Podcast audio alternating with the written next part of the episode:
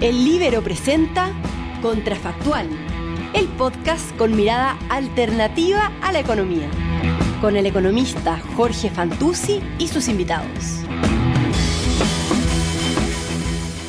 Hola, ¿cómo están? Este es un nuevo capítulo de Contrafactual, el podcast que hacemos para hablar de economía y darle una mirada alternativa de distintos temas. Hoy queremos hablar, a propósito de la contingencia, queremos hablar del salario mínimo. ¿Por qué es, es tan estudiado por, lo, por, los economistas hace tanto tiempo? Que, ¿Cuáles son, cuáles son la, la, las dificultades de entender las consecuencias de, mover el, salario mínimo? Y para eso eh, tenemos como invitado hoy a Rafael Sánchez, investigador del, Centro de Estudios Públicos, del CEP, que, que, es experto en temas laborales y que, y que nos va a acompañar a tratar de desmenuzar un poco la discusión detrás de, del salario mínimo. Así que, hola Rafael, ¿qué tal? Hola Jorge, un gusto estar acá.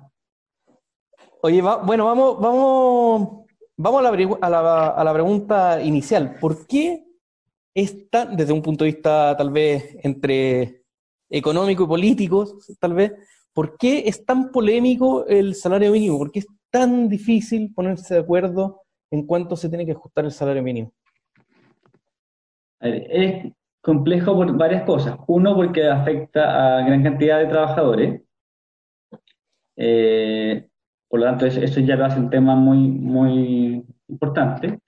Pero aparte de eso es porque eh, desde el punto de vista de la economía, ¿cierto? Eh, hay algún tipo de discusión académica acerca de los efectos de un alza en el salario mínimo.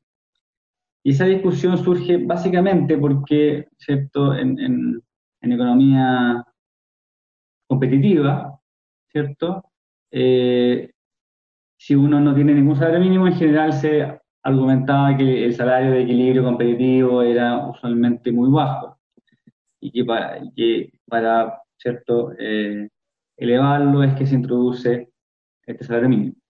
Poner un piso, un, piso, un piso al salario para claro, que no sea que, demasiado que, bajo en términos como de subsistencia, digamos. Claro, en el fondo eh, es la condición que el gobierno le pone a las empresas. Cuando dice, usted lo mínimo que puede pagar es este monto. Uh -huh. Se de ahí para arriba.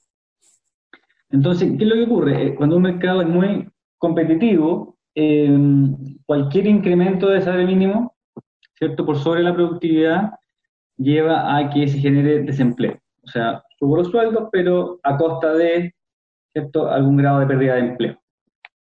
¿Cierto? Y ahí el debate está en, en cuánto es el efecto del empleo. Y ahí hay estudios diversos, digamos, que algunos que argumentan que es cero, otros que es negativo, otros que es muy negativo, etc. ¿Ya? Uh -huh. Pero, además de eso, ¿cierto? Que, ya, que ya es un tema, existen otros trabajos que encuentran que es positivo, o sea, que una alza de salario mínimo incluso incrementa el empleo. Eso, eso pasa esto? Porque... un trabajo bien reciente de eso, ¿no es cierto? Ya, ya tal vez podemos, podemos meternos en, en ese tema, pero me gustaría pre preguntarte un poco más eh, para redondear el, lo, que, lo que como la sabiduría popular dice respecto al salario mínimo. Entonces, eh, en, en, economía como que típicamente se pensaría como en un mercado laboral, ¿no es cierto? En que se tiene como oferta, demanda y bueno, si, si, nadie, si el gobierno no te impusiera un salario mínimo, uh -huh. cada, los empresarios por un lado, los trabajadores por otro se pondrían de acuerdo en cuál es el salario que les, quiere, que les quieren pagar. Si alguien está dispuesto a trabajar por cierta cantidad de plata, trabajaría, si no, no. Y eso es lo que, lo que tú llamas como salario de equilibrio. Entonces, es, es, el, ¿cómo? Sí, es exactamente eso. Entonces, el punto es que si se pone un salario de equilibrio, por, perdón, un salario mínimo, por sobre esto que es el salario de equilibrio, lo que, lo que libremente se pondrían de acuerdo empresarios y trabajadores, por decirlo de alguna manera caricaturesca, entonces se produce desempleo. Eso es como el, el la, la, sabiduría popular. Si, si, el sueldo mínimo está por sobre el, el, el, sueldo por el cual se ponen de acuerdo, como tú le llamas, ¿cierto? Lo que va a pasar es que eh, los trabajadores van a estar dispuestos a trabajar por ese sueldo más alto, pero menos empresas van a estar dispuestas a pagar ese sueldo. Entonces, esa diferencia entre la cantidad de trabajadores que quieren trabajar y lo que las empresas quieren contratar va a ser gente que está desempleada. Y, típicamente se dice, bueno, va a ser además la gente más vulnerables, ¿no es cierto? Porque son justamente los que van a estar más lejos o, el salario que estarían dispuestos a pactar, dado su, no sé, por su capital humano, es justamente el que está más lejos del salario mínimo que supuestamente es restrictivo, ¿no es cierto? Eso es como Los más afectados son efectivamente los aquellos trabajadores que están recibiendo salarios eh, entre el equilibrio y el mínimo, en el fondo. Entre el, que habría resultado sin intervención, eh, porque nos habíamos puesto de acuerdo, y aquel salario que impone el gobierno como mínimo. O sea, por ejemplo, el caso chileno, ¿cierto? Aquellos trabajadores alrededor de los 320 mil pesos mensuales. ¿ya? si tengo un trabajador que gane un millón y medio, lo más probable es que esté fuera de ese, de ese problema. De ese efecto. Claro, pero, pero si un trabajador eh, no es lo mismo, pues, en, en, el otro sentido, no es lo mismo un trabajador que libremente pactaría por 300 mil pesos y un trabajador que que pactaría por, estaría dispuesto a pactar por 150 mil pesos. Ese es el segundo, el que está dispuesto a pactar por más bajo, tal vez es porque tiene un nivel de productividad más bajo, un capital humano más bajo, y por eso estaría dispuesto a pactar por menos y el salario mínimo va a ser más restrictivo en su caso. Esa, es como la, idea detrás. Efectivamente. Oye, bueno, pero, entonces, eh, esa es, como, esa es como una idea conceptual, ¿no es cierto? Después está la idea de si, si los mercados tienen son oligopsónicos o no, hay, una, hay un montón de sutileza, pero la pregunta final es entonces empírica, ¿no es cierto? ¿Qué, si aumenta el salario mínimo, ¿qué dice la, evidencia respecto de los efectos que se tienen en el mercado laboral?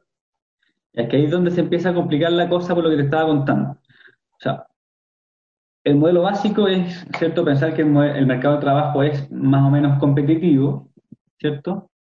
Y si fuese así, ¿cierto? La discusión está en cuánto empleo se podría perder ante eventuales alzas de salario mínimo, ¿ok? es, un, primer foco de incertidumbre desde el punto de vista del análisis empírico. Pero para complicar las cosas más aún, ¿cierto? Eh, bueno, un segundo punto es, bueno, no sabemos tampoco si el mercado de trabajo es competitivo. Claro. ¿Sí?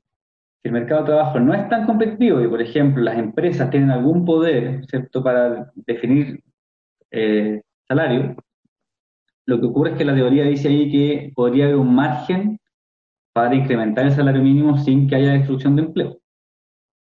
Claro.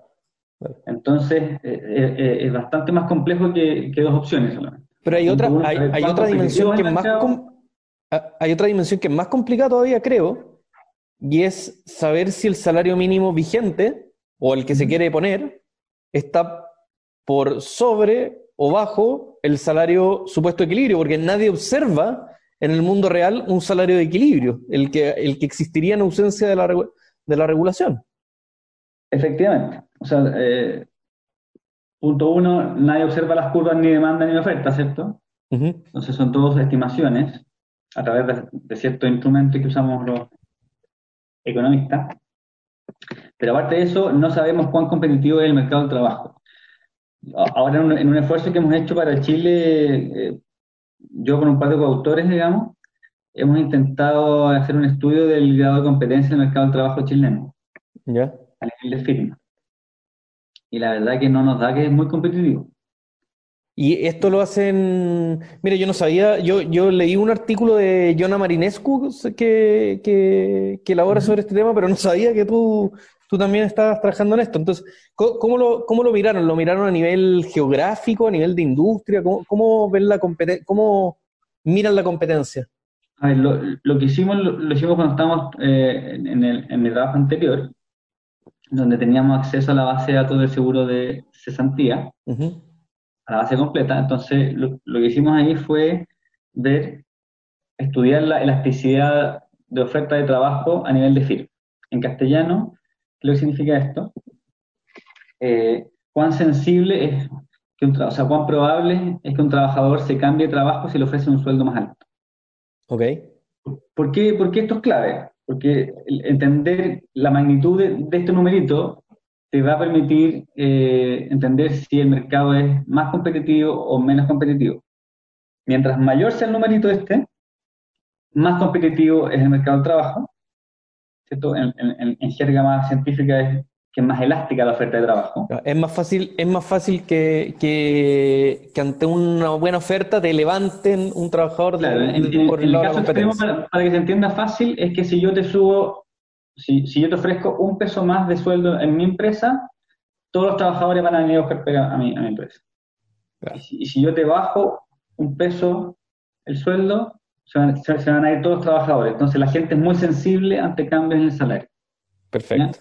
Ese, ese, fondo te dice que el mercado es muy competitivo porque, porque estamos compitiendo a nivel de sueldo y toda la gente tiene información perfecta y se puede mover sin trabas, sin fricciones, etc. Por el contrario, mientras más pequeño es el número, ¿cierto? menos competitivo sería el mercado del trabajo. O sea, o sea aunque, por ejemplo, aunque yo te suba el sueldo al doble, tú no te mueves de tu trabajo. Eso significa que la empresa te tiene, entre comillas, capturado. Como cautivo. Claro. ¿Ya? Entonces, a nosotros nos dan un número bastante bajo. Esto usamos un método que es similar a uno que se usa en Estados Unidos. En Estados Unidos, el, autor obtiene elasticidad de alrededor de 1. Ya. Eh, ¿Cierto? O sea, que ante una alza del 10% del sueldo, cae. ¿cierto? O sea, la, la probabilidad es del, del 10%. Eh, y a nosotros nos dan números, depende del género, eh, pero entre 0,7 y 0,3. Ah, mucho más bajo. Sea, el, de los hombres no nos da tan lejos de los Estados Unidos, porque era, era 1,1 a Estados Unidos y 0,7 nos da a nosotros. Pero el de las mujeres es muchísimo más bajo. En Estados Unidos da alrededor de 1, o 0,9, 0,9, 0,94. Y a nosotros nos da 0,3, o sea, nos da un tercio. Entonces ahí, ahí tenemos un, tema en particular en el mercado de trabajo de las mujeres. Eso, y la, la, conclusión a partir de eso respecto al salario mínimo es, ojo que eh, e, en épocas normales, no, no, hablemos de épocas de crisis como ahora, sino que en épocas normales eh, hay espacio en general para aumentar el salario mínimo, por ejemplo, el ritmo que crece, no sé, por los salarios reales, por, dar un ejemplo. Claro, o sea, el hecho de que el mercado sea menos competitivo te dice que habría un espacio en periodos normales, digamos, para aumentar eh, el salario mínimo, eh, sin, mayor riesgo para el empleo. Claro, para eso sin, sin, reducir el empleo. Si tú duplicas el salario mínimo, igual va a tener el problema. Claro, es, es para, claro, es para cambios marginales, digamos, no. Te da algo, algo más de holgura que si tuviéramos un mercado perfectamente competitivo. Oye, Rafael, pero este, este tema de la competencia es una de las aristas, ¿no es cierto? Pero, pero yo me acuerdo de mi época de estudiante que, que, el, tema del salario mínimo y su efecto del empleo se ha estudiado por muchos años y, y, aparece un paper un año en que encuentra un efecto significativo sobre el desempleo, al año siguiente aparece uno que lo desmiente y así llevamos tal vez décadas de, de discusión académica eh, respecto a los efectos del salario mínimo.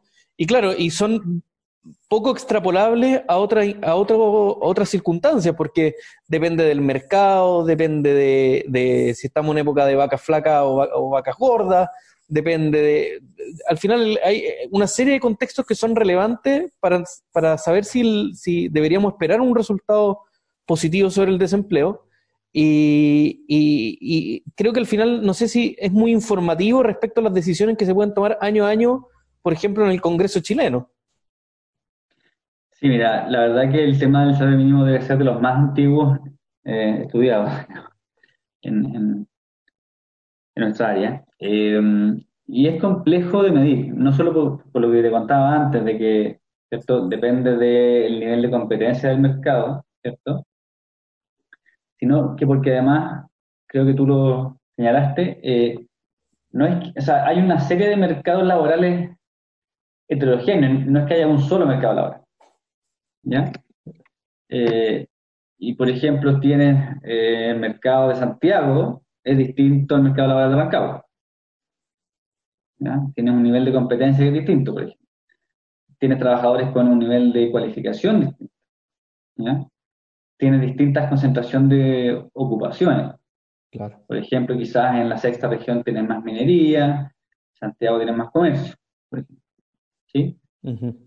Entonces, eh, no, es que la misma regla aplique a todos. ¿ya? Eh, hay que tener en consideración la heterogeneidad del mercado del trabajo y por eso que hay veces que aparecen estudios, ¿cierto?, que lo miden a nivel general y quizás a nivel general uno no encuentra efectos, pero si uno separa por, eh, por área geográfica, por nivel de estudios, etcétera, ahí se encuentra efectos en, ciertos grupos. ¿Ya?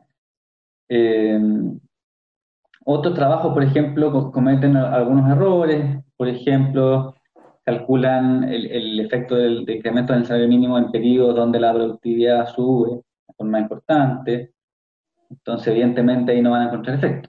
Claro, ahí hay un tema como de estadística fina de, cómo se van a estudiar los efectos. Si, yo te subo, si yo subo el salario mínimo, pero resulta que el trabajador es mucho más productivo, la verdad que no, hay problema.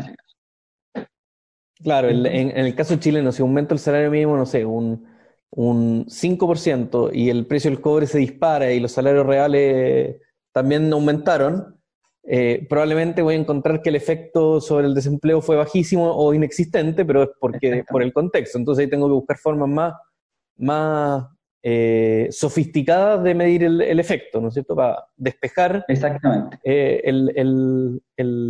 los factores externos, digamos. Exactamente. Oye, y el, yo me quedo dando vuelta en una pregunta, y es que es una, discusión demasiado compleja, ¿no es cierto? Es una discusión demasiado difícil que, como tú decías, eh, a nivel académica ya es complicada. Y vamos al Congreso y una vez al año eh, los parlamentarios se ponen a discutir sobre la base de una propuesta del Ejecutivo si es que eh, hay que aumentarlo en un 3%, en un 5%, en un X%, en lo que sea. Pero la verdad, la verdad, la verdad es que los parlamentarios no tienen ni idea de dónde está el nivel restrictivo del salario mínimo y el efecto que van a producir. Eh, no, no, porque, no porque tengan un problema, porque es extremadamente difícil saber dónde está ese nivel de productividad, ¿no es cierto? Además, estamos hablando de lo que decías tú recién, un salario mínimo para distintos mercados en el mismo contexto chileno, distintas realidades, heterogeneidad de mercados laborales. Entonces, eh, es ¿Hay alguna forma que tú conozcas de, de, profesionalizar tal vez un poco la, discusión, tratar de darle un poquito más de, sustento eh, para que no se politice y no termine siendo como estas discusiones como te, niego tu propuesta simplemente porque voy a decir que es muy baja porque así quedó mejor y total no me hago cargo de los no me hago cargo de los costos que esto va a significar. ¿Hay otras formas, hay otras reglas del juego distintas a la chilena que sirvan para eh, tener una mejor discusión de la actualización del salario mínimo?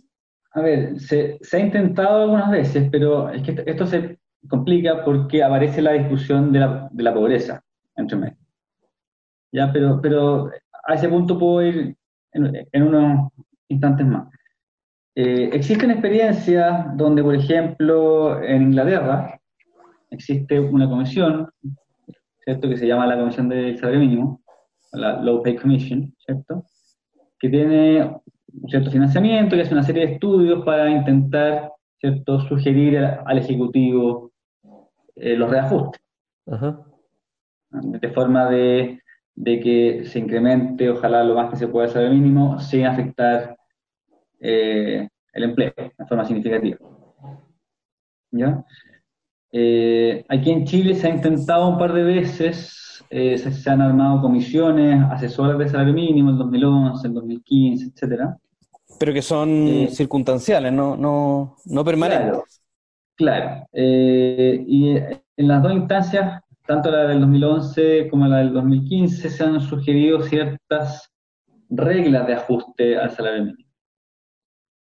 Pero eh, como que queden reglas así preestablecidas y que después se va a aplicar como una especie de polinomio. Claro, por ejemplo, la del 2011 era que se incrementara el salario mínimo eh, por el cambio en la inflación más el cambio esperado en productividad. Del Esa era una de las propuestas. Con ciertas cláusulas de escape, por ejemplo. Si hay alguna crisis, poder hacer algún ajuste. Ya, eso te daba eh, te, servía en el sentido de que te hacía más predecible y más eh, eh, exógeno, digamos, la definición del salario mínimo. y estaba anclado un poquito a el cambio en el costo de la vida y el cambio en la productividad. ¿ya? Eh, entonces, uno pedía que hubieran conversado productividad con salario mínimo.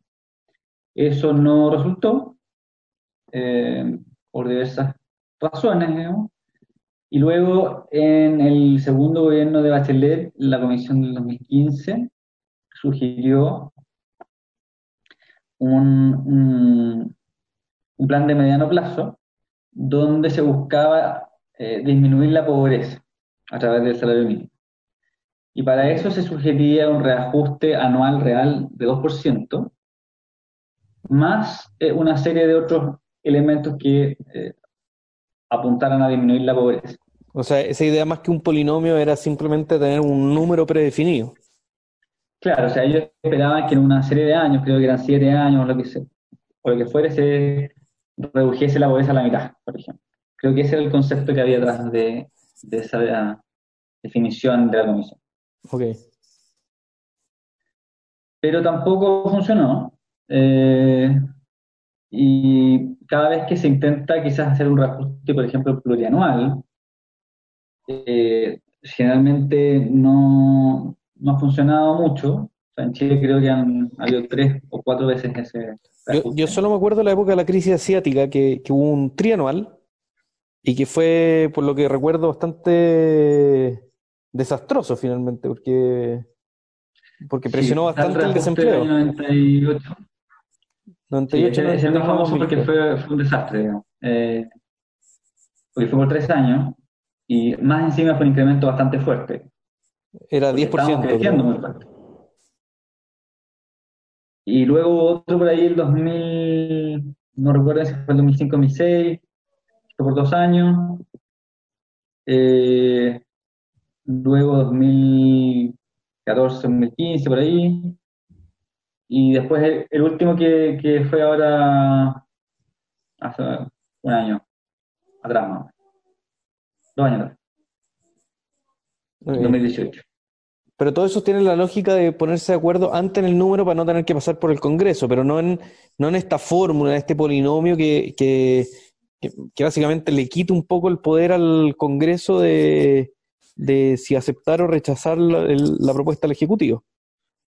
O sea, la única que tuvo algo, más de polinomio fue esta última, eh, donde se decía si Chile crece más de 4%, entonces el reajuste va a ser de tanto, si crece menos de 4%, el reajuste va a ser de tanto.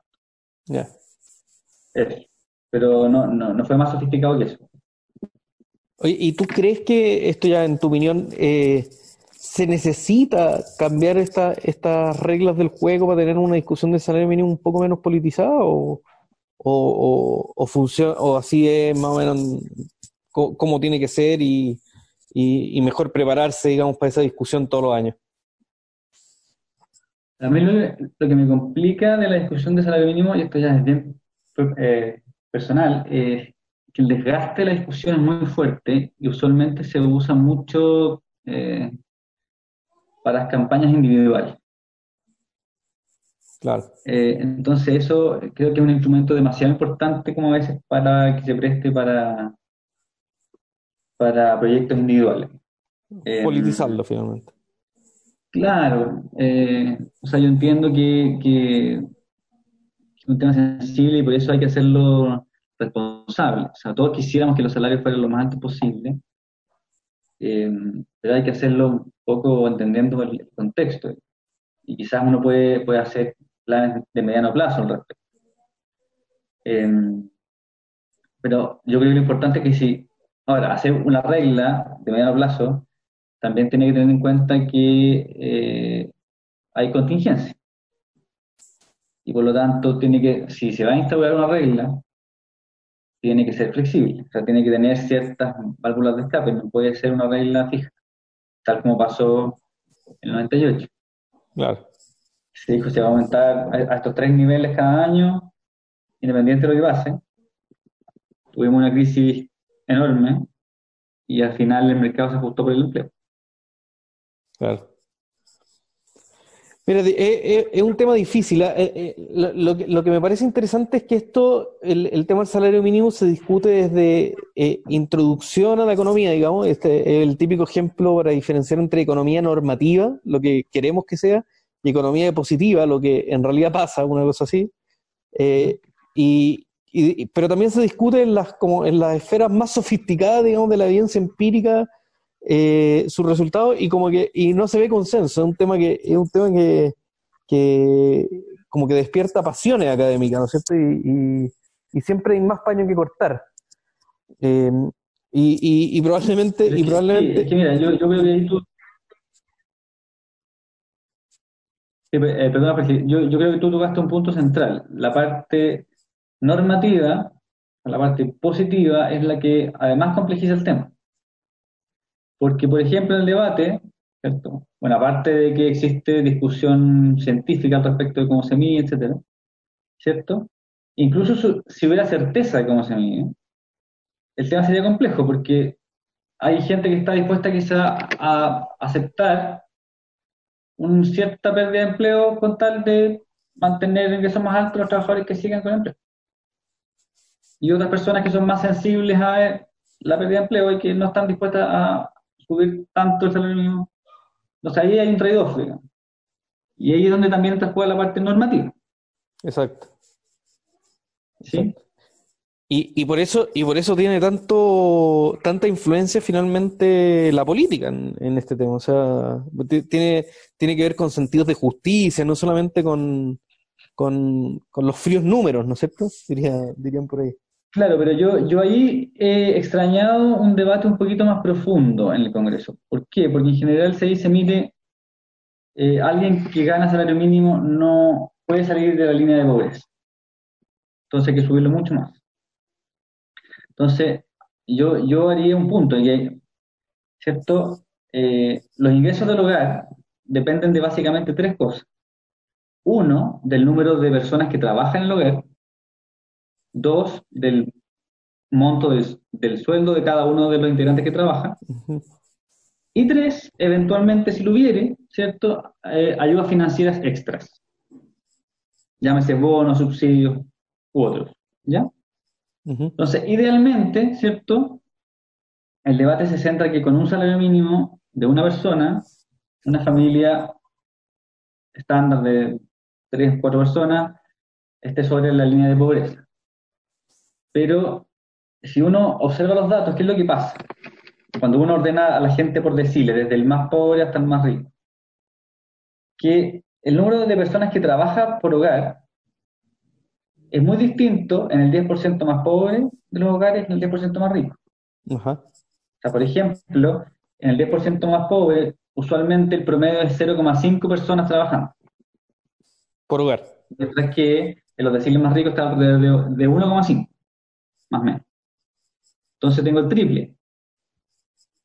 ¿Ya? O sea, incluso si el, sueldo fuera igual. Ya, tendría el triple en promedio. Tendría el triple, el triple de ingreso en el hogar. ¿Ya? Entonces, no es solo el monto del salario, sino que es el número de personas. ¿Ya? ¿Y por qué esto es clave? Porque, ok, si yo digo, ¿sabe qué más? Voy a subir el monto del, del salario mínimo. ¿Ya? Eso va a afectar sí o sí, en algún grado, el número de personas que trabajan en el hogar. ¿Sí? Claro. Entonces, si yo subo muy brusco el salario mínimo, lo más probable es que afecte el número de personas que trabajan en el hogar. especialmente de los que están en el primer decil. Exactamente. Entonces, eh, si yo tengo, por ejemplo, un sueldo de, de 320 mil pesos, ¿cierto? Resulta que yo duplico el salario mínimo, ¿cierto? Puede ser, hay alguna probabilidad que no es menor de que esa persona se quede sin trabajo. Entonces que el sueldo va a ser de 320 mil a cero. ¿Ya? Claro. Entonces, lo complejo es que hay que tratar de elevar ese salario de forma tal de que la probabilidad de que se quede sin trabajo, esa persona sea pequeña.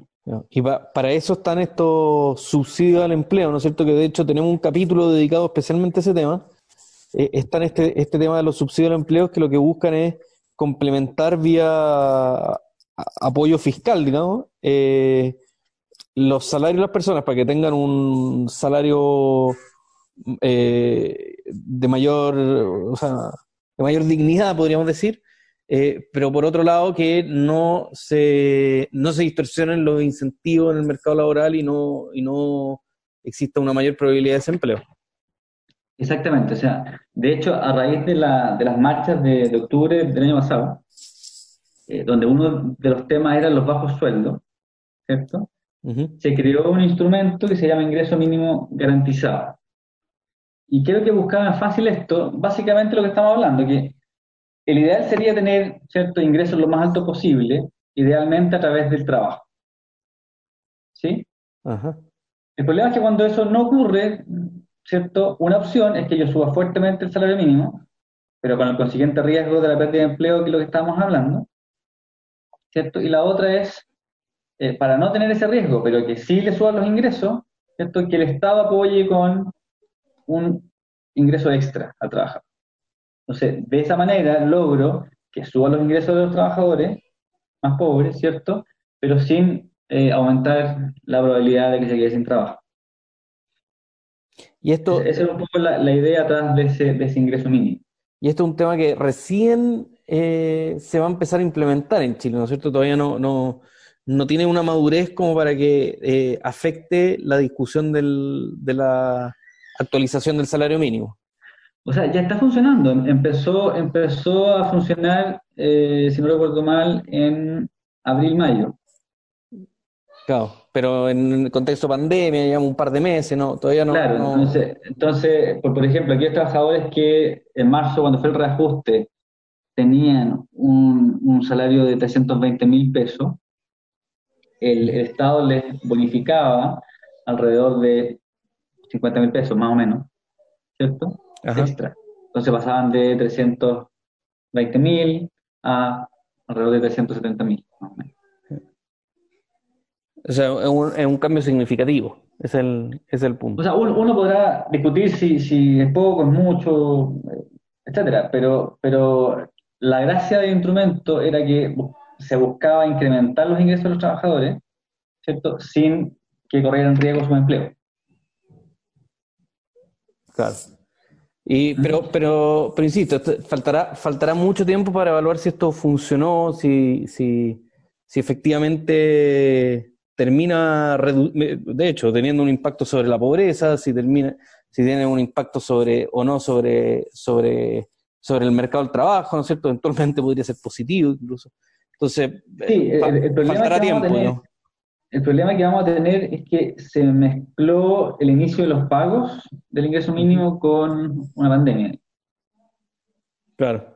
Entonces, la evaluación de, va, puede ser compleja. Tienen unos cortes por ahí, entonces eh, se puede, puede servir para estudiar elasticidades, ya que hablamos de eso en este capítulo, y, ver si es que si es que está aumentando no la probabilidad de empleo. Bueno, por, yo creo que el diseño del ingreso mínimo puede permitir que a pesar de la pandemia se puedan estudiar sus efectos. Eh, Quizás no todavía porque estamos muy encima. Muy reciente. Pero en el mediano plazo yo creo que se pueden hacer eh, estudios al respecto. Eso. Oye, bueno, a ver si conversamos entonces cuando, cuando empiecen a aparecer los estudios pues, y, tenemos una segunda conversa respecto al, del salario mínimo, ingresos mínimos garantizados y todo esta, todos estos interesantes temas de, de la economía laboral. Encantadísimo. Rafael, oye, muchas gracias por, estar en este capítulo de Contrafactual, este podcast que hacemos para hablar de, economía, de darle otra mirada a, temas tan interesantes como el, el de el mercado del trabajo y en, el capítulo de hoy el, el salario mínimo. Muchas gracias. Estaba encantado. Gracias.